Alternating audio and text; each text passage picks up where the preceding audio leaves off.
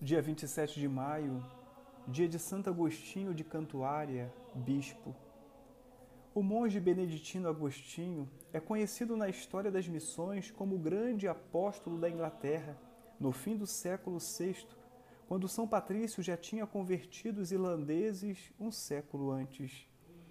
Verdade é que a religião cristã já tinha penetrado naquela ilha no início do século IV, mas não se desenvolveu por vários motivos um deles, a invasão dos saxões provindos da Alemanha, quando o cristianismo tinha quase desaparecido.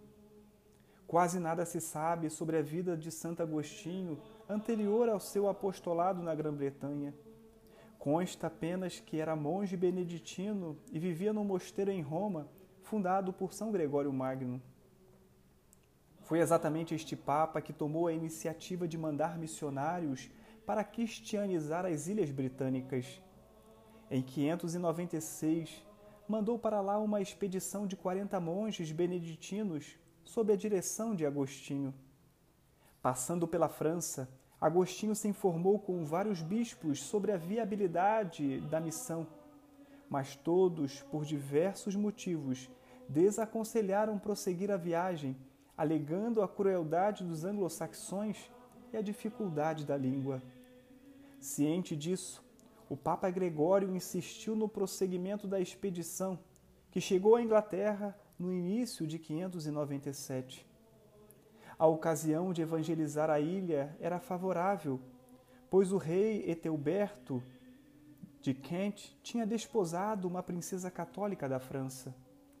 Imediatamente depois de desembarcar, os monges se dirigiram à presença do rei e de sua corte em procissão precedida pela cruz, cantando pausadamente os hinos gregorianos. Agostinho, na presença do rei e da corte, fez uma exposição sumária das verdades cristãs, servindo-se de um intérprete e pedindo para poder pregá-la livremente. Contra as previsões a resposta dos ingleses à pregação da fé foi imediata.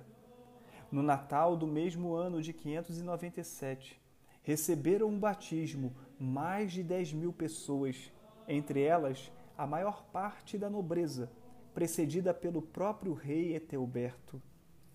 Agostinho foi ter com o arcebispo de Arles, na França, para relatar o grande movimento de conversões dos anglo-saxões, e esse por ordem do Papa, conferiu a sagração episcopal a Agostinho.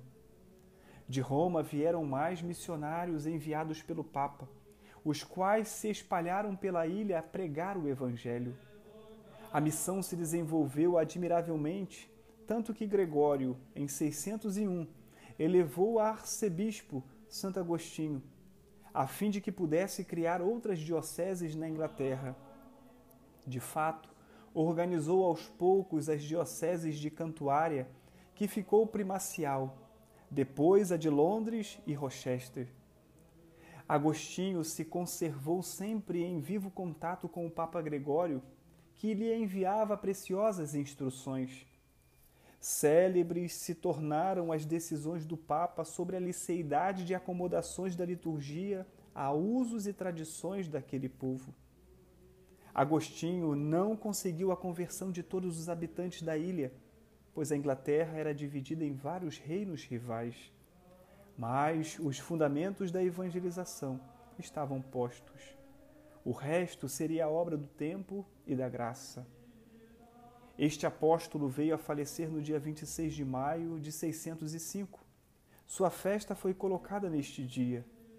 Da vida e do apostolado deste santo, temos mais uma prova de que a maior parte do povo inglês deve sua civilização cristã ao papado, do qual tão atrozmente se viu separado no século XVI pela apostasia do rei Henrique VIII.